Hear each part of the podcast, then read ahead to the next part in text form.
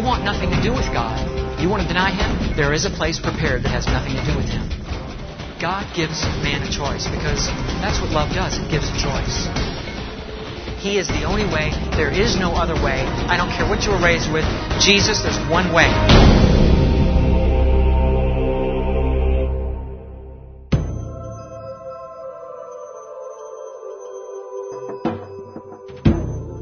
I share an experience I had on November 23, 1998, that forever changed my life. It doesn't matter if you believe my experience. What matters is that you check out what God has to say about hell and avoid it just the same. God chose a man like this to take him there to come back and tell us about it because he's got no reason. He's got no agenda. He's got no reason to make up stories. And when you hear it tonight, you'll realize this is real. God bless you.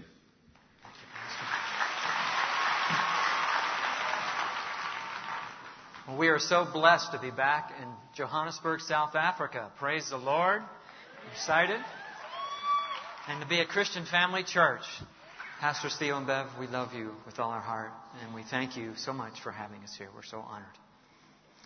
You know, it's interesting if most of us go on a vacation, we check out the sites, the hotels, the restaurants, we do some investigation.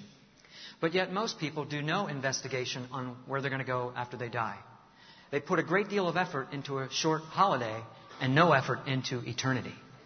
Why is that? I believe it's because most people tend to believe whatever they're raised with and not question it. But not questioning something, you can remain ignorant or uninformed, and you could be on the wrong path. The wisest man that ever lived was King Solomon, except for Jesus. And he said in Proverbs 14:12, "There is a way that seems right unto a man, but the end thereof are the ways of death." So if you're here tonight and you're not familiar with the Bible and you don't call yourself a Christian, we're here to share with you some information that will enable you to make an informed decision. So we just ask that you simply remain open and listen. Mark Twain even said, "We're all ignorant just about different things." And another wise man in our world today is uh, Dr. Chuck Missler, a Bible teacher. And he said, the only sure barrier to truth is to assume you already have it. So if you can remain open. And this is not a message of condemnation. This is simply a message of warning. You know, what loving parent wouldn't warn their child not to play in a busy street? Eleven years ago, November 23rd, 1998, this experience happened. And when it first occurred, I didn't really want to share it with anyone. I'm a conservative person by nature, and to be identified with something seemingly as wild as saying you've been to hell was very uncomfortable for me. You know, you usually picture someone, you know, with wild hair and a wooden sign standing on a street corner screaming, you're going to burn, you know. And that's what I envisioned, so I didn't want to be identified with that. I shared it with one close friend two weeks later and my parents. Well, the close friend asked us to come to their Bible study and share it. Well, three months later I went reluctantly and shared it. Well, we began getting invited to different Bible studies, and in churches, and in some television and radio. So it started spreading. For the next seven years, my wife and I would take her two days off a week and her vacation time, and we would travel around the country wherever we were invited. And uh, we did this for seven years. We paid our own way everywhere, and we never took one dime from anybody during that time. This was prior to the book coming out. And then about four and a half years ago, the publisher came to us and they asked us to write the book. So it was not something we wanted to self promote. But I was happy to do the book because I really wanted to put in there the Word of God.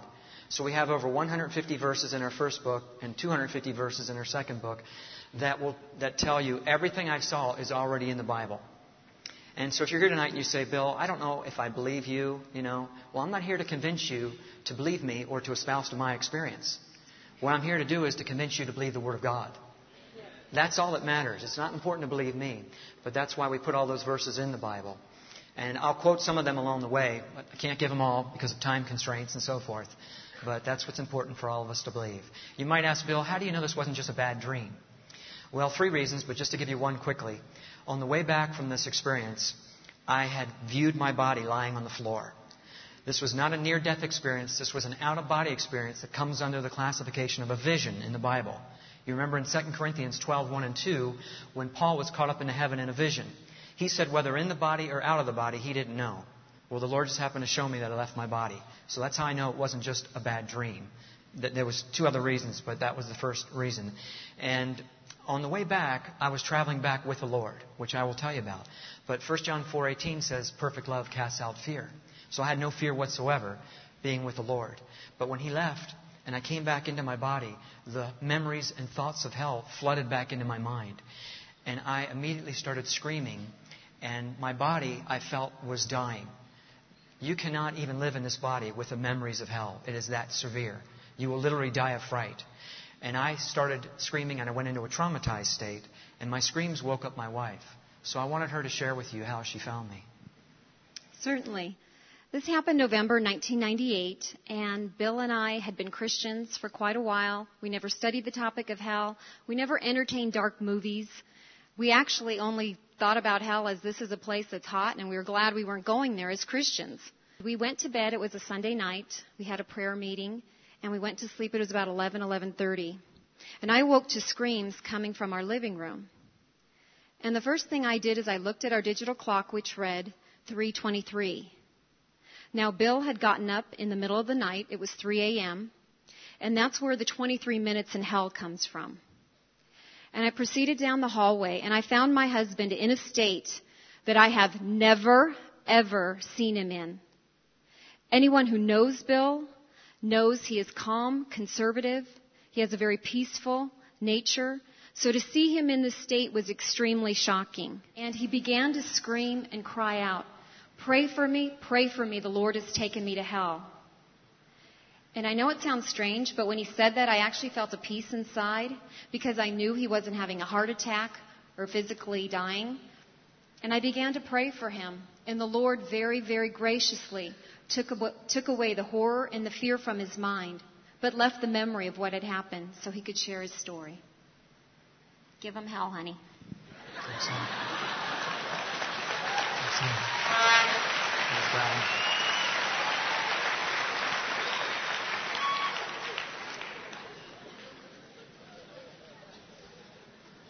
My wife is even more beautiful on the inside, so I'm a blessed man. I married way over my head, but praise God. God is still in the miracle business. Amen. I know I can't see anybody, but anyway, I just want to explain a couple things before I get into what happened. Um, a few questions you might have. Some people said, Bill, what about uh, in Luke 16, the rich man said to Abraham, Could you send back Lazarus to warn my brothers of this place? And Abraham said, Even if one came back from the dead, they would not be persuaded. So, Bill, why would God send you? I've been asked that question. Well, two reasons I don't fit that scenario. Number one, I wasn't dead. So I'm not coming back from the dead. This was a vision. And number two, I'm not telling anyone to look at me and be persuaded. I'm just a signpost to point people to the scriptures. Okay, and number two, how can a Christian see hell? Only in a vision can a Christian see hell.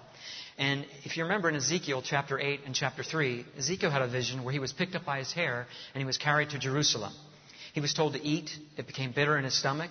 He wept. He conversed. He was told to dig through a wall. My point in bringing those things out is in a vision, you can experience the same things that you could in your physical body. So in a vision, you can enter into a spirit body. 1 Corinthians 15:44 talks about a natural body and a spirit body. And just like he ate and it became bitter in his stomach. The same with John in Revelation 5:5 and 10:10, he was caught up into heaven. So you can travel in a vision also. Genesis 15:5, Abraham was brought forth abroad and many other examples I could give you. So you can travel, and it's just as real as it would be in your physical body. And in Job 7:14, it says, "You scare me with dreams and terrify me through visions." So you can have a terrifying vision. Isaiah 21:2, he was given a grievous vision. And in Job 4:14, Eliphaz was given a vision that caused his bones to shake. So you can have a grievous, terrifying, bone-shaking vision. Okay, so this was at least one of those. So uh, you might ask, Bill, but I'm not. I'm a Christian. I'm not going to hell. Why do I need to hear about it? And I just want to give you quickly three reasons. Number one, when you understand how severe hell is, you'll be much more appreciative of your own salvation from what you were saved from. Many Christians have, you know, in churches today have downplayed the topic of hell and, and said, well, it's not really a place of torment. It's not really a geographical location. It's maybe just a state of the mind. It's maybe just separation from God, as if that wasn't a big deal, which we'll find out it is. And, um, and a lot of Christians even believe in annihilationism, a teaching that says that if you deny Jesus, when you die, you simply cease to exist. Well, that is not true. We have many Christians that write us and tell us that. and uh, just wrong teaching. But Jesus said, remember Matthew 25, 46, these shall go into everlasting life, and these shall go into everlasting punishment. He used the same word, aionios, for everlasting. So just as heaven is eternal, so is hell. And he said the same thing in John 5:29, Mark 16:16, Daniel 12:2 explains that. But just to give you two more scriptures, there's about 30 I could give you, but uh, two that prove there is not annihilationism is Revelation 20:13 through 15 and Revelation 14:10 and 11. And no time to really read all those, but you can check those out, and that absolutely refutes annihilationism. So you will be much more appreciative, though, of what you were saved out of. So thankful that we don't have to go to this place. Number two, it will cause you to walk, walk more in the fear of the Lord. You know, there's a lack of the fear of the Lord in the church today. You know, many Christians live compromised lifestyles. They live in sin, and they feel comfortable living in sin because there's a lack of the fear of the Lord. And Psalms 89:7 says, God is greatly to be feared in the assembly of the saints. And the word feared there is the word eris. It means to shake in terror.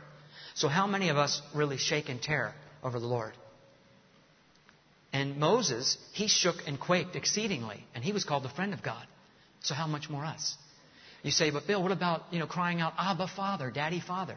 Yes, we are to get, to be able to call that out and call Daddy, Father. But first, we have to have a healthy, reverential fear of Almighty God. Because God hates sin, and there is a punishment coming on sin.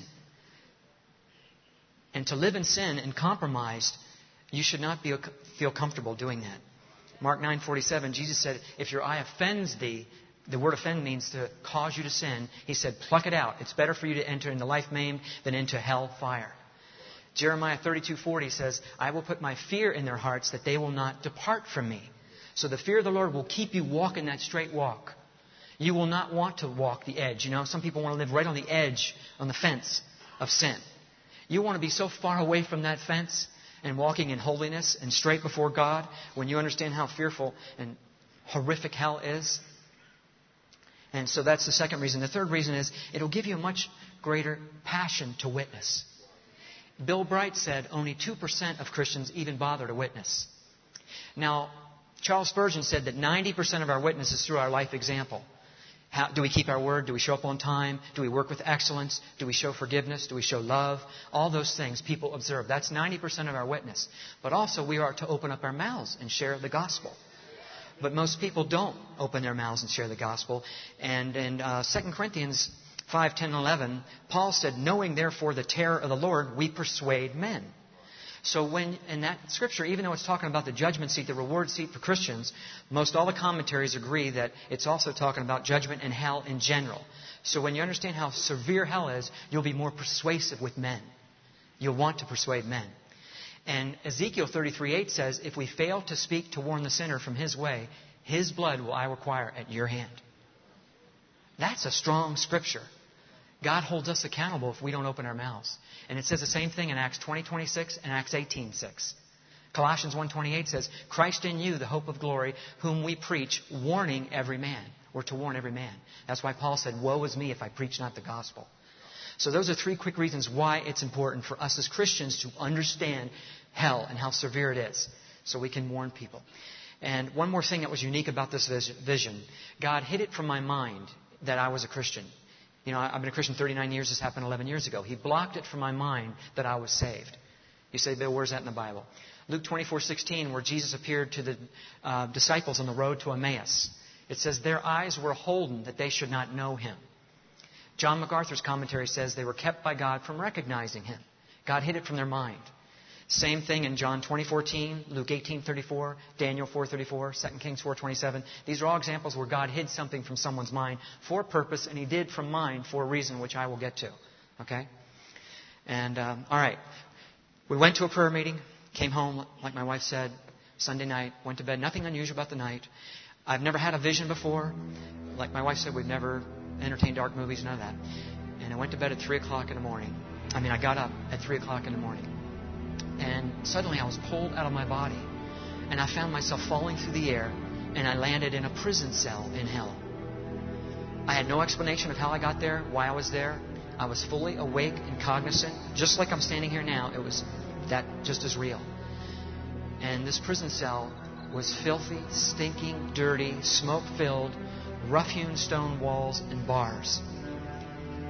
Isaiah 24 22 says, And they shall be gathered together as prisoners are gathered in the pit, and shall be shut up in the prison. Proverbs 7 27 mentions going down to hell to the chambers of death. The word chambers means inner rooms. Job 17 16 says, They shall go down to the bars of the pit. Jonah 2 6 says, The earth with her bars was about me forever. And it's talking about literal gates and bars. According to Tyndale, the New International Commentary, and many other respected commentaries, it's actually talking about bars and gates. So that's where I found myself in this stinking prison cell. And the first thing I noticed was a tremendous heat. I wondered, how can I be alive? I should be incinerated already. It was so unbearably hot, but yet here I was, alive. I was lying face down on this stone floor. And I noticed I couldn't hardly move. I tried to move, and it took so much effort to even move. I thought, what's wrong with my body? Why can't I move? But see, Isaiah 14, 9 and 10 says, Hell from beneath is moved to meet thee at thy coming. They will say, Art thou become weak as we? The word weak there is the word ill or faint, the same word used in Judges 16, 7, where Samson became weak when they cut off his hair. Psalms 88, 4 says, I am counted with them that go down into the pit. I am as a man that has no strength. So one of the things you have to endure for all eternity is you are completely void of any kind of strength. Now that might not sound like a big deal, but really, if you ever thought about, remember a time when you had the flu and you just felt weak from the flu?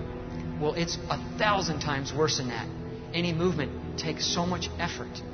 But see, Acts 17:28 says, "In him we live and move and have our being." Even movement comes from God. It's not automatic. I looked up and I saw these two enormous beasts in the cell.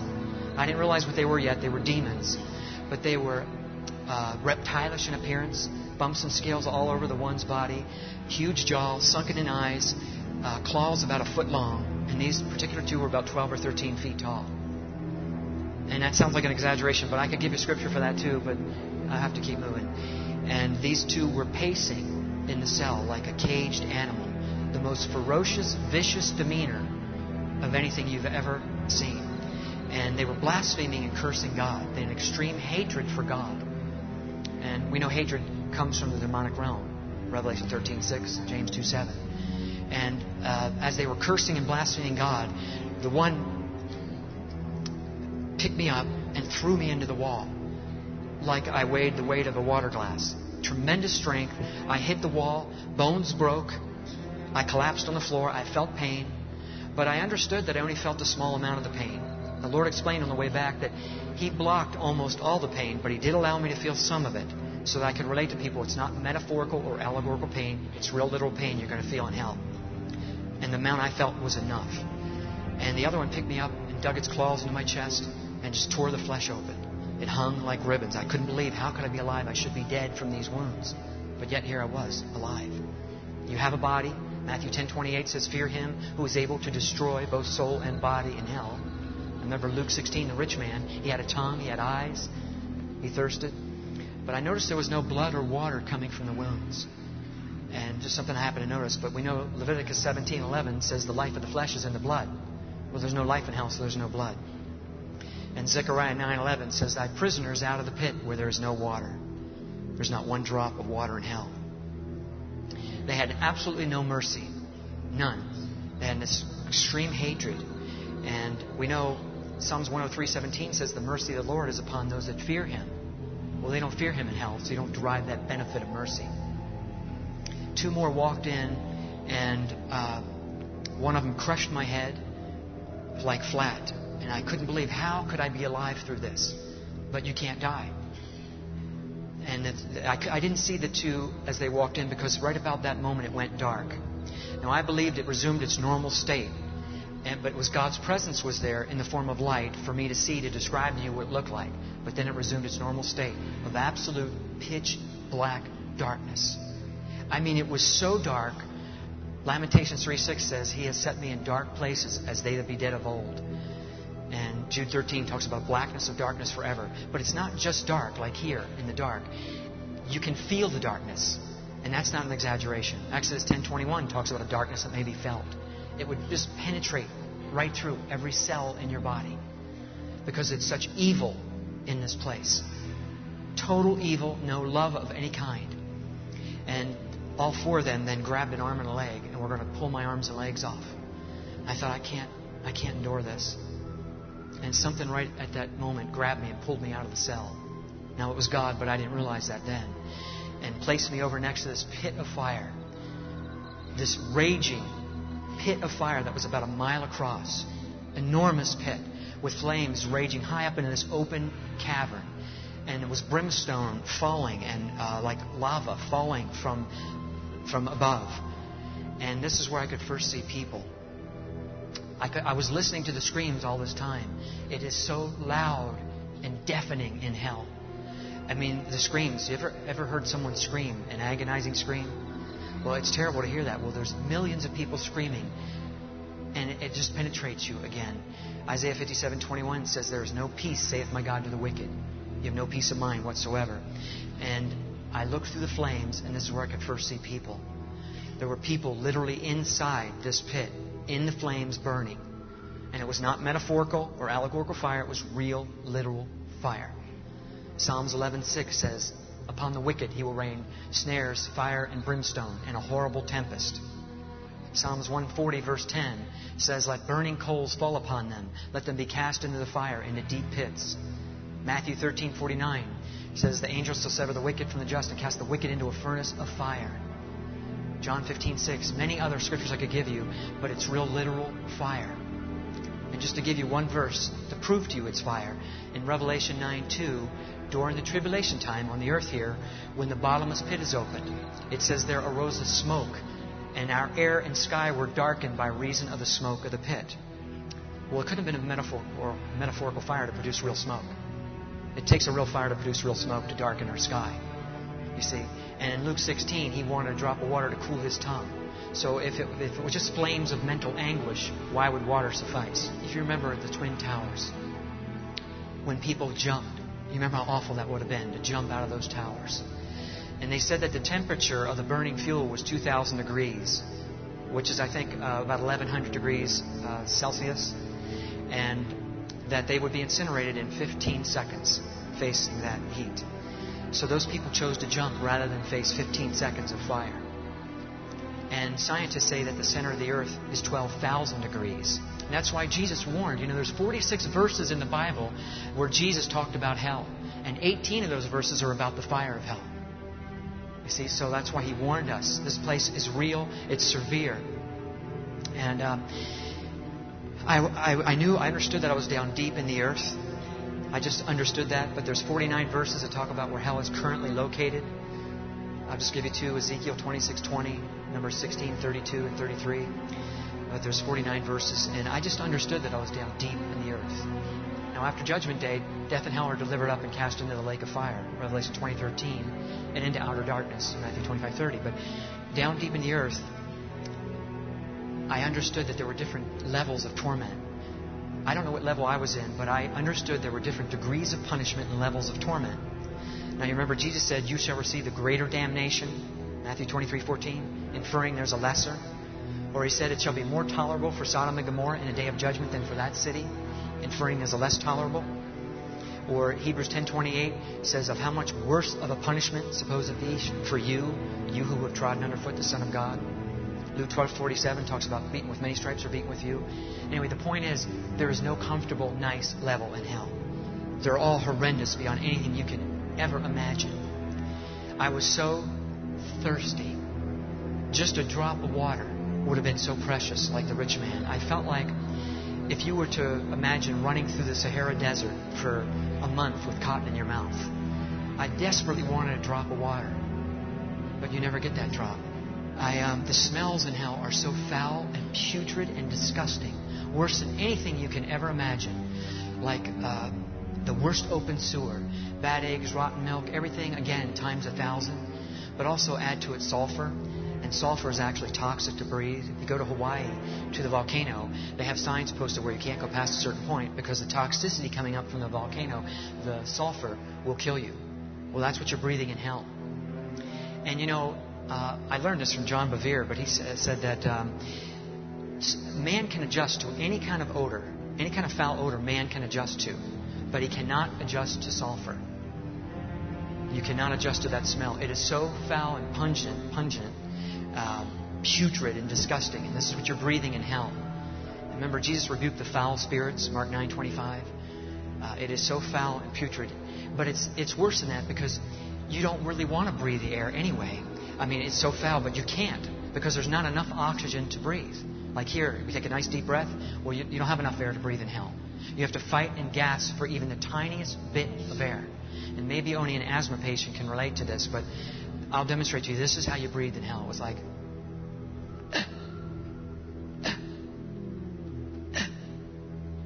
And that's as much air as you could get. So any moment you felt like I'm going to die, I don't have enough oxygen. But you keep going. But see, Isaiah 42 5 says, The Lord gives breath to the people upon the earth. You're not upon the earth, you're down beneath the earth. God's real specific with His word, so you don't derive that benefit again. Uh, you need to sleep in hell. Like here, we need sleep, right? Well, you know, I was only there 23 minutes, but I felt like I was there 23 weeks. And I understood that you need to go to sleep. I wanted to go to sleep. I was so exhausted. But you can't ever go to sleep again. Can you imagine staying up? You've been up one or two nights and you know how you feel, but for all eternity, you never get to go to sleep. Revelation 14 11 says, And the smoke of their torment ascends up forever and ever, and they have no rest, day nor night. Now, that primarily means no rest from the torments, but no rest of any kind. Because Isaiah 57:20 says, "The wicked are like the troubled sea that cannot rest." But see, again, that's a blessing and benefit from God because Psalms 127:2 says, "The Lord gives His beloved sleep." You're not His beloved there. You're hungry. You never get to eat. You never get to drink. You're in total darkness the fear level, everything you have to experience in hell is so far beyond anything you can imagine. I was standing by this big pit of fire, and I was observing all these people burning, and you know, you feel so helpless. You can't help yourself. You have it's a useless wasting away. You have no purpose, no destiny. Ecclesiastes 9:10 says there's no work, nor device, nor knowledge, nor wisdom in Sheol. It's just a complete useless wasting away. And it doesn't matter who you are. If you're somebody famous here, no one would know who you are there. You're completely lost and alone. Ecclesiastes 6 4 says your name is covered in darkness, so no one would know who you are, and you're forgotten in hell. Psalms 88 12, Isaiah 26 14, no one would remember you in hell. And it's confusion and turmoil in hell. It's just everything is confusion. You know, we like things in order here and neat and order. Well, hell's the opposite. Jeremiah 20:11 and Isaiah 45:16 talk about everlasting confusion. And Job 10:22 talks about a land without any order. These are all the things that, that hell's like. And as I was looking at this pit, there were individual pits of fire all around this big pit with people inside their individual pits. Some were in the big pit, some were in individual pits. I can't explain that. Psalms 94:13 talks about pits. And uh, flames would come up and just burn the flesh off and there were just skeleton forms of people with flesh just hanging off. Psalms 49:14 talk explains that also. But um, as I was looking at these people, and all around me was this tunnel. I was standing beneath this tunnel, and there were demonic creatures of all sizes and shapes in this tunnel. Uh, some were two and three feet tall. Uh, some looked like spiders, and they were three and four feet across. I mean, I don't like spiders, but three and four feet across and there were snakes of all sizes and shapes. Some of the demons were 12 and 13 feet tall. Uh, there were maggots everywhere. Millions of maggots crawling. I could only see a little bit from the light from the flames, but it illuminated enough for me to see the ground that was covered solid with maggots. And you know, I learned this from John MacArthur's teaching on hell. But um, you know, first of all, Isaiah 14:11 says, "Where the maggot will be spread under thee and will cover thee." It uses the word maggot in the original. John MacArthur said that, you know, if an animal, a dead animal, I know this is disgusting, but just bear with me. If a dead animal is being eaten by maggots, well, when the flesh is consumed, the maggots will die. And I never knew that, but when the flesh is fully consumed, the maggots will die. Well, that's why Jesus said, where their worm dies not and the fire is not quenched. It's also the word maggot. You see, so in other words, the flesh is never fully consumed, so the maggot feeds sweetly on me as it says in Job 24:20. I mean, is that disgusting enough? The fear level that you have to experience in hell is so far beyond anything you can imagine. You know, and I'll relate to you an experience that I had. I used to surf when I was 16 uh, a lot, and I was surfing off the coast of Cocoa Beach, Florida. A bunch of guys were out, and a shark came by and grabbed the guy next to me and ripped his leg off. And the shark came back. There was about 30 sharks probably, and 100 guys out. We were scrambling trying to get to the beach. And the shark passed by me, and I got up on my knees, and I was on a nine foot board. And the shark was longer than my board. And the paper said they were tiger sharks. You know anything about sharks? They're really vicious. And the shark passed by, turned his head, and I saw his teeth were about this long, and his mouth was about that wide. And he passed by and he came back and he bit my board in half. Now I was in the water, and I was with a friend of mine, Renee. And Renee was also in the water. And, you know, Renee just said to me, I guess we're dead. That's a bad confession, for sure. But, but I mean, that's how you felt. Anyway, the shark came back and grabbed my leg and pulled me down under the water. Now you can imagine the fear that I felt, right? Well, that fear paled in comparison to what you feel in hell. That wouldn't even register. You know, Psalm 73, 18 and 19 says, You cast them down into destruction, where they are utterly consumed with terrors. Anyway, the shark let me go. Praise God. That's a miracle of God, right? Let me go. And then open its mouth, and I didn't even have a mark in my leg. Can you imagine? That's a miracle of God. Not one mark, and that's impossible with any shark, but especially a tiger shark. God was watching over me. You know, and I was not even a Christian then. But I got saved immediately after that. So, praise God. Praise God. Thank you, Lord. You would too, right? I thought about my wife. You know, my wife and I were really close, and I thought about her, and I knew I would never get out. I would never see her again. I could never talk to her again. She would never know where I was at, even and for all eternity. Can you imagine living with that thought alone that she'll never know where I'm at and I can't even tell her? That alone was extremely tormenting for me, and it would be for any of you. You never get to see your loved ones. Even though you saw people all in that pit of fire all close together, it's not like that in reality. You're all kept apart and isolated. So you don't get the pleasure of being next to a person even and having conversation. You see, there's pleasure in being with somebody, right? And having conversation. You don't get to do that in hell. You're kept in the dark and isolated for all eternity. I mean, can you imagine all this? And maggots feeding on you and all the things that you have to endure. Any one of these things you should die from. But you keep living because our soul is eternal. God made us in His image, so our soul can't die. It lives on for eternity no matter what you do to it. And, uh, you know, you might say, but Bill, why is hell so horrible? Well, I want to explain something. First of all, Matthew 25 41, uh, Jesus said that hell was prepared for the devil and his angels. Well, the word prepared there is the same word he used in John 14 2, where he goes to prepare a place for us in heaven. And in that preparation, what God did was he withdrew his attributes from hell. You see, James 1:17 said every good and perfect gift comes down from above, from the Father of lights. So God prepared a place, he just withdrew his attributes. Because, see, hell is dark because 1 John 1 5 says God is light. There's only death in hell because John 1 4 said God is life. There's only hatred in hell because 1 John 4 16 said God is love. There's no mercy in hell because Psalms 36 5 said the mercy of the Lord is in the heavens. There's no strength in hell because Psalms 18:32 said the Lord gives us strength. There's no water in hell because Psalms 18, uh, Deuteronomy 11:11 says water is the rain of heaven. And there's no peace in hell because Isaiah 9 6 says, He is the Prince of Peace. So you see, remove God from the situation, or He removes Himself, and all the good goes with Him. There is no good thing apart from God. So to think you can enjoy fresh air, sunshine, uh, comfort, uh, conversation with people, food, no, all that comes from God. Because Psalms 33:5 said the earth is full of the goodness of the Lord. So we get to enjoy God's goodness when we're here on the earth. But if you want nothing to do with God, you want to deny Him, there is a place prepared that has nothing to do with Him other than one thing. His wrath is poured out in the form of fire. Because God hates sin, so He pours out His wrath, and that's the fire in hell, is His wrath. Revelation 14:10 says so. Uh, Jude 7, Deuteronomy 32, 22, uh, Isaiah 33, 14. Uh, I could go on, but uh, his wrath, that's the fire of God. So, but hell is horrible because God has withdrawn his attributes from that place. And so when people look at the green tree, the water, the sky, and they say, Oh, isn't Mother Nature wonderful?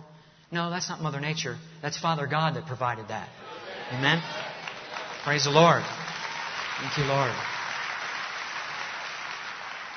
So that's why hell is so horrendous, because God's goodness does not exist there. As I was viewing all this in this tunnel, I began being raised up this tunnel. And suddenly, all of a sudden, this bright light showed up. I knew immediately who it was. I didn't have to ask. And I just said, Jesus. And he said, I am. It was a bright light like I've never seen a light like this before. I only saw the outline of a man. I didn't see his face. And when he said, I am, I just fell at his feet. And I felt like I died. I can only explain that through Revelation 1.16, where John, when he saw him, it says his countenance was bright as the sun. And I fell at his feet as one dead. So I don't know if I died or what happened, but he touched me, and I came to. And I was at his feet. And it was there that I realized even though I've known this all my years as a Christian, but it really hit me so strongly that because he went to the cross, I didn't have to go to that place. I was so grateful for the cross. If he wouldn't have gone, all of us would be there. Every one of us. I was so thankful. All I wanted to do was say, Thank you, Jesus. Thank you, Jesus. Thank you, Jesus, for saving me. Thank you, Jesus. Thank you, Jesus.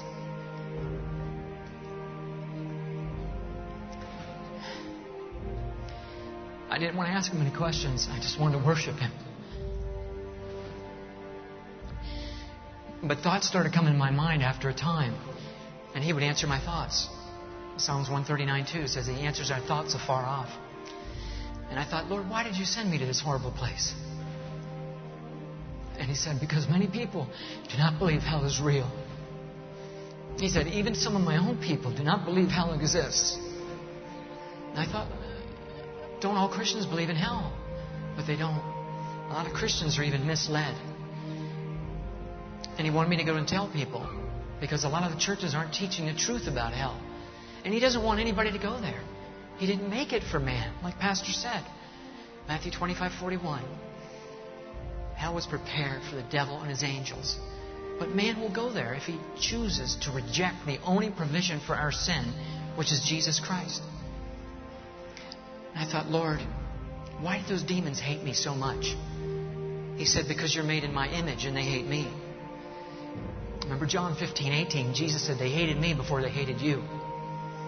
And we're made in God's image. Genesis 1:26. Those demons hate you.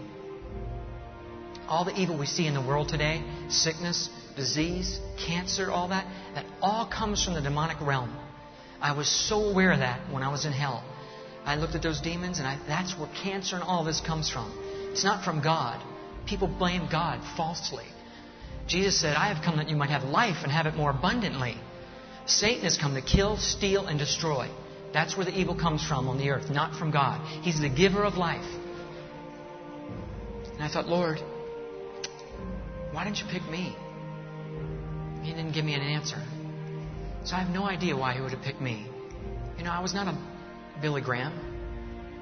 I just was a realtor going to work like everybody else every day.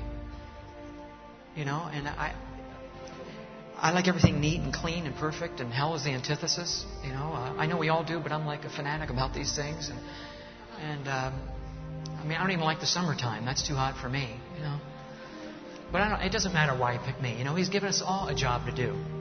Everyone has a job to do for the Lord, and no one is more important than anybody else. We're all equally as important. And you know, I was uncomfortable for seven years giving this testimony, extremely uncomfortable. And I complained. And the Lord said to me, Bill, it's not about you being comfortable, it's about you being obedient. If we will be obedient, we'll become comfortable. And now it doesn't matter what anybody thinks of me. if one person can get saved and not go to this place, just one, it's worth it all. Amen?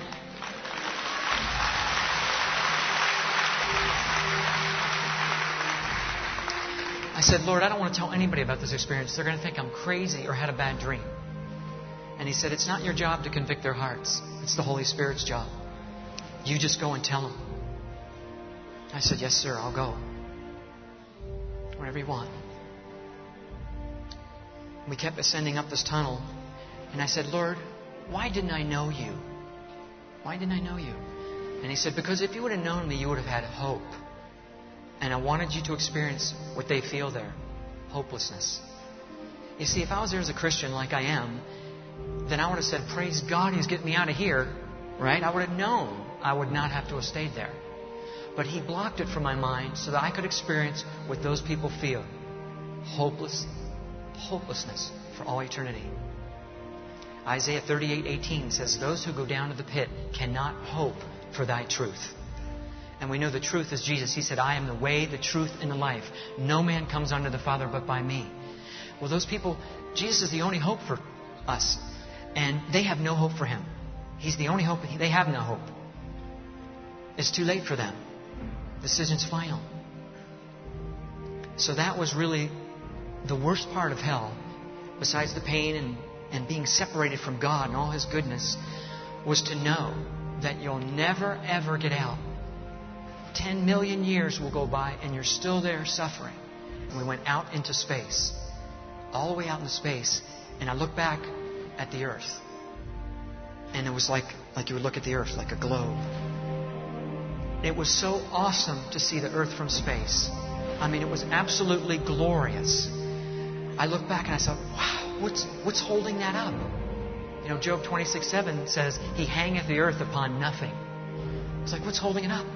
What's making it turn so perfectly at a thousand miles an hour and not varying even one mile per hour?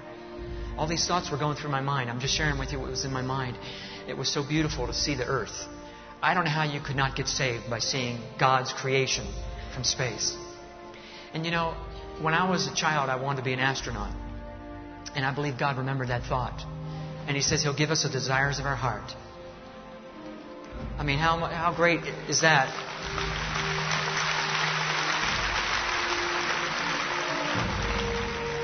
You know, he didn't have to take the scenic route home, you know. But he did that for me. So how much more will he give us all the desires of our heart if we serve him? As I was looking at the earth, I looked out at space, and God allowed me to experience a little bit more of his power. And Numbers 12:6 says he reveals himself in a vision and speaks in a dream. He revealed to me just a piece more of what we can grasp here of his awesome power. And I looked out at space and I could see all the vastness of the universe, the stars, the billions of stars.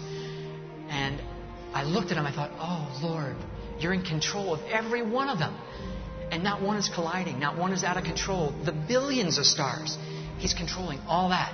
All at the same time, I thought about all the people on the earth, the billions of people on the earth, that He knows every single thought that we're having in every single moment. Can you imagine a God that big and He's running heaven and controlling everything with not one error anywhere? He knows every sparrow that falls to the ground. He knows every hair that's on our head, which changes daily, right? It's increasing for us men. Praise the Lord. But you know, I was just enjoying all that God's glorious creation and His awesome power. But then he wanted me to see and remember. He had me turn around and I looked at the tunnel we just came out of. And people were falling one after another, after another, after another, back down the tunnel we just came out of. And he wept. Because it's not his desire for anybody to go there. Ezekiel 33:11 says he has no pleasure in the death of the wicked. And people were falling. And he wanted me to remember that. So I would go and witness and I could not stand feeling. He allowed me to feel a piece of His heart. And it was so overwhelming to feel what God feels. His love, Ephesians 3.19 said, His love passes knowledge. It's way past our ability to even conceive how much He loves us. And I want to share with you quickly a scripture that He opened up to me. Psalms 139, 17 and 18 says, David said, Your thoughts toward me are all precious. And I suppose if I should count them, they are more than the sands. Now we glibly read over that and say, Oh, that's nice. But God opened it up to me and showed me that, you know, if you were, pick, if you were to pick up a handful of sand, granules of sand, there'd be thousands of granules in your hand, right? If each one represented a thought, and I stood here and I said, I took one grain and I said, Wow, I love how my wife prays for me all the time. I love how beautiful she is. I love how she prays for others. I love how she loves the Lord. And I went on like this, and you came back three or four hours from now, and I'm still trying to exhaust this amount in my hand. You would think, Bill's really gone over his wife. He is absolutely bananas over her, right? That's just to exhaust this little bit in my hand. Well, God said his thoughts are more than the sands on the whole earth. That's not an exaggeration because God can exaggerate. Can you imagine? Every granule is a thought that He has for you, and they're all precious. Now, can you kind of grasp the idea of how His love passes knowledge? To have that many thoughts for each one of us. He loves us all that much. And so when people think God's mean, that He's sending people to hell, they're so wrong. He's not sending anybody to hell. You know, God's not up there saying, oh, this one goes to heaven, this one goes to hell. All of us, above the age of accountability, are already on our way to hell. Automatically. You see? God came to get us off that road. And I like what Reinhard Bonnke said. He planted a cross right in the middle of that road of all of us going to hell. So all we have to do is look up to that cross and be humble enough to admit we're sinners and call out on God. And He'll save us. That's the God we serve, a loving God that is trying to keep all of us out of hell. You know, God warns us in five different ways I have seen, at least five. Number one, He gives us creation. And in creation, man is without excuse, Romans 1 says. Because when you see creation and God's heavenlies and man and a baby being born, you have to admit there has to be a designer for all this design. There has to be a creator. You're without excuse. God holds you accountable just for that. Number two, He gives you a conscience. Romans 2.15 says we have a conscience. And in our conscience, we're made aware that there is a God. There is a supreme being. And we know that there's right from wrong. That's in our conscience. Number three, He gives us the Bible, the written word. And you know, in real estate, we always look for things in writing. You thought if you had it in writing, you got it. Well, God gave it to us in writing. 66 books written by 40 authors. He put it in writing and told us exactly how to stay out of hell and how to get to heaven. He gives us evangelists, pastors, teachers. Uh, he gives us radio, TV, uh, missionaries going around the world to witness to people. And then lastly, he gives us, Job 33 says, he gives man dreams and visions to keep back his soul from the pit. He'll even give that person in the remote mountains uh, somewhere, he'll give him a dream or vision. If that person just seeks out and says, God, I know there's a creator. I know there's a God. I want to know you. God will reveal himself to that person. So man is without excuse. We came back down on the earth and came up on my body, and I we were hovering above our, my house, my wife's and I house, and I looked through the roof and I could see myself lying on the floor. It was so strange to look at my body. I thought, that's not me. This is the real me. It looked like if you were to get out of your car, it's just a vehicle to get you around in. It's not really you. That's how temporal the body looked. And then I saw a puff of smoke go up, and I said, Lord, what's that? And he said, your life. I said, That's it? It was over in a second. Well, he said, James 4.14, life is but a vapor. It was so fast compared to eternity, like a little tea kettle, the smoke going up. That's how short our life is compared to eternity. I thought, Lord, we don't have much time. And he said, Yeah, but what you do for me during that time, I will count for all eternity. Isn't that awesome that God would do that? Praise the Lord.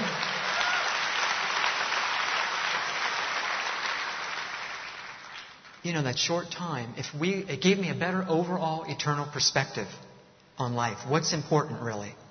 Serving God is most important. All the rest of it's going to pass and burn. It doesn't matter. It won't last.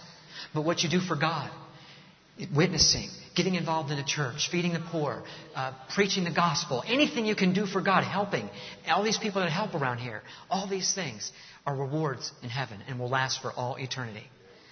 I'm telling you, it gave me, I thought, Lord, I don't want to waste a second. I want to do everything I can for you. I want to live, eat, and breathe the gospel. And that's how we all should feel.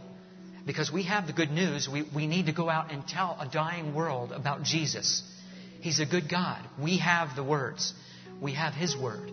All we have to do is open our mouths. And the Lord said to me, You know, many of my people make excuses why they don't witness. They say, I didn't feel led. And I felt convicted because I've done that. Now, I know we all need to feel led and not beat people over the head with the Bible, but so many times we make excuses and say, I didn't feel led, when really we were fearing man rather than fearing God. We need to fear God and, and be obedient to do what He's called us to do. Anyway, you know, you might be here and you might say, but Bill, I'm a good person. I'm not going to go to hell. There was a 2006 Barna poll that showed that 54% of Americans generally believe that if you're a good person, you'll go to heaven, and if you're bad, you go to hell. That's the common misconception. Because it's not based on being good, it's based on a relationship. You see, and it's a good thing it wasn't based on being good, because none of us would get there. You see, you might be pretty good compared to people, but if you're going to go by that standard, you have to compare it to God's good.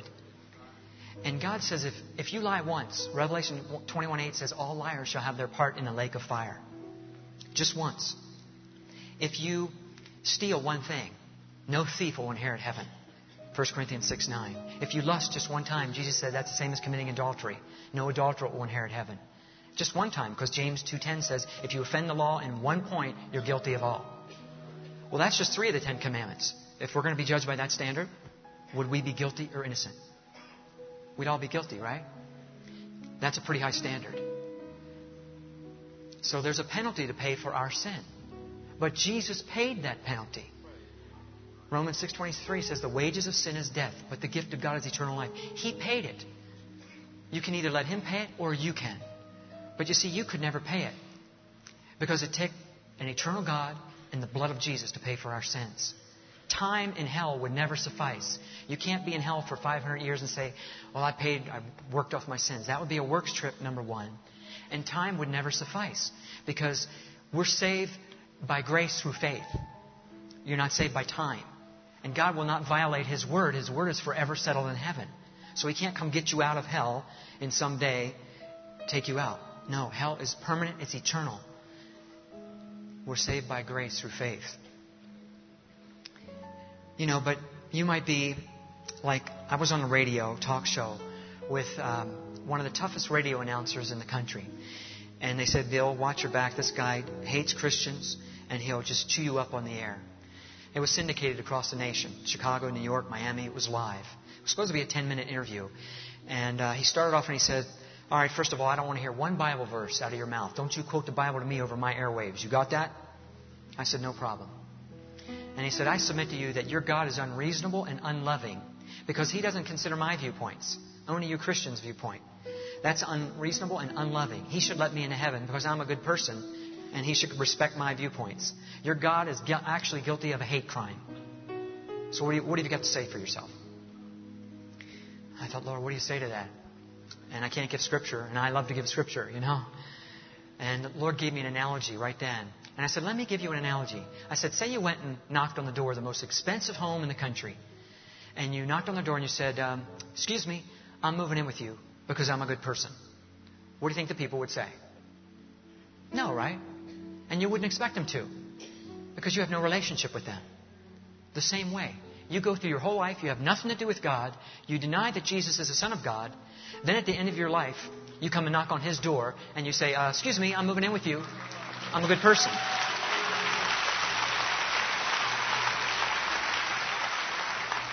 It's not based on being good, it's based on a relationship.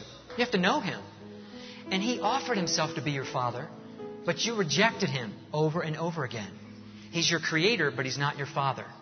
Galatians 3.26, uh, Romans 9, 7 and 8, John 1.12, John 8.44, all explain that. That He's your Creator, but He's not your Father until you invite in Jesus into your heart. Then He becomes your Father. So who's the arrogant one expecting to live at a house where you don't even know the person? You have no right. He says, Well, you Christians are narrow minded. You think you're the only ones that's right. And I said, Well, let me give you another analogy. I said, Say you invited me over to dinner, and you said, Bill, I want you to go south on Highway 95, turn right at Main Street, go up the hill, you'll come to my house. That's the only way to get to my house. And I say to you, You know what? I think I'm going to go north on 95. I'm going to get off at Beach Boulevard because I think all roads lead to your house. That's what I think.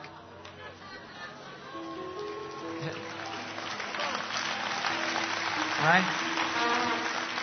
You're going to say, Bill, I'm trying to give you clear directions to my house. Well, I think God knows where He lives. Right? He's given us clear directions. All we have to do is follow His directions. We'll get there. If we don't, we send ourselves to hell. That's not narrow mindedness, that's specific. God is specific with His directions. And he said, Well, if there's a God, how come there's so much evil in the world? I said, Well, if there is no God, how come there's so much good in the world? Amen? Praise God. Where's all this good come from? He said, Well, okay, so I'm a sinner. I'm not, that's not, I'm not that bad, though. I don't kill anybody. Can't God overlook my sins? Is what he said to me. I said, No, he can't for two reasons. Number one, he's a just judge. And a good judge in our land would not be considered good if he let the criminal go free, would he? The crime has to be punished. Well, our sin has to be punished. And it was. Jesus took our punishment for us. So again, you can either let him take it or you can take it. But you'd have to pay for it for all eternity because you can never pay for sins. I said, but secondly, the second reason he can't overlook your sin is because Hebrews 12:29 said God is a consuming fire. And what that means is, say you stuck your hand into the fire to retrieve something, and it burned you. You wouldn't say, "Why did that fire burn me? That was mean in that fire. I didn't do anything to that fire." You wouldn't say that, would you? Why? Because the nature of the fire is to burn. You would expect it to. Your hand and fire are not compatible. Well, the same with God. God and sinful man are not compatible. See? And that's a problem for us. We are sinful. So we can't show up in his presence. We would be consumed because he's a consuming fire. You see that?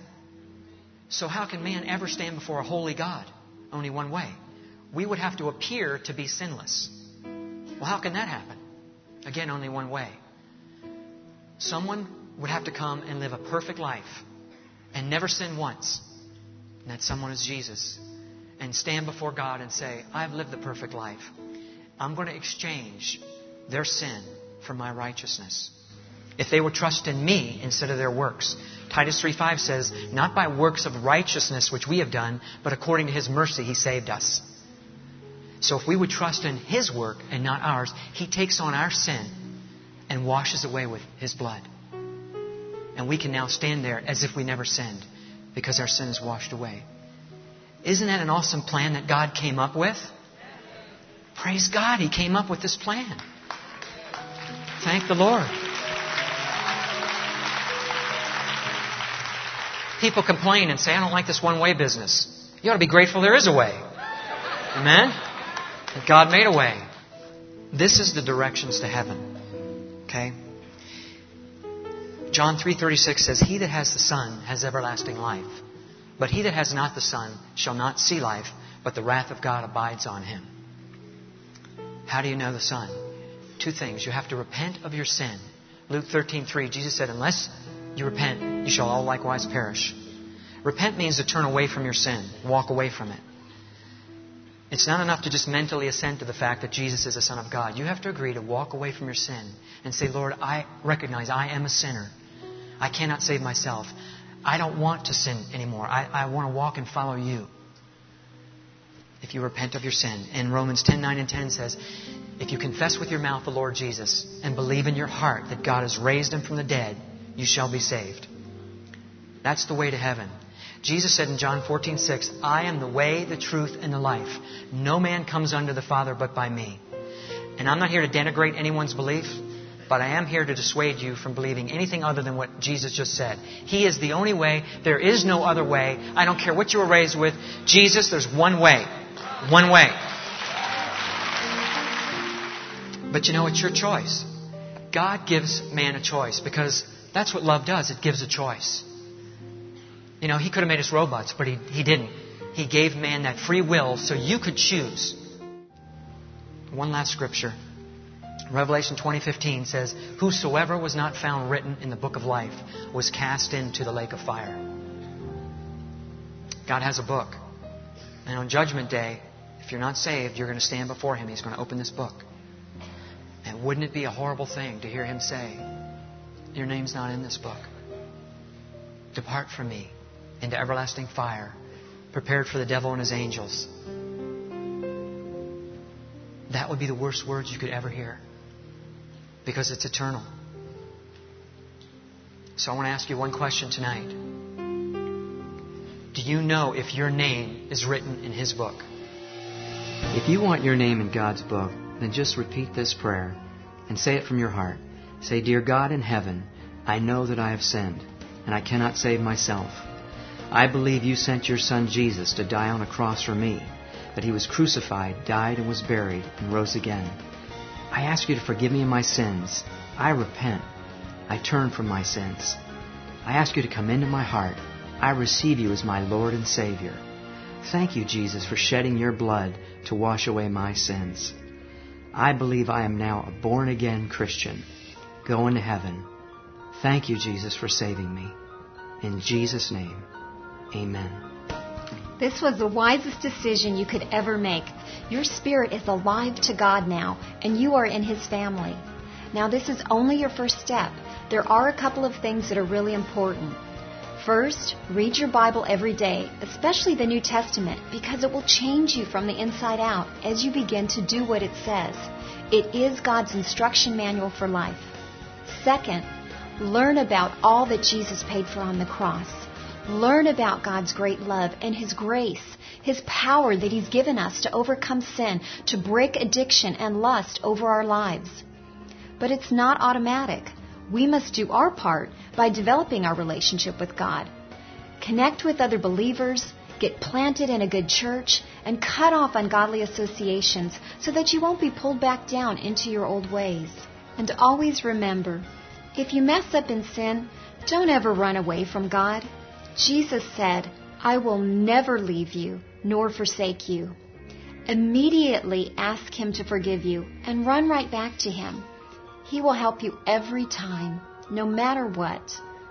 Keep Him first, pursue Him, and you will truly live. Thank you for watching. We really appreciate those who have written to us, who have prayed for us.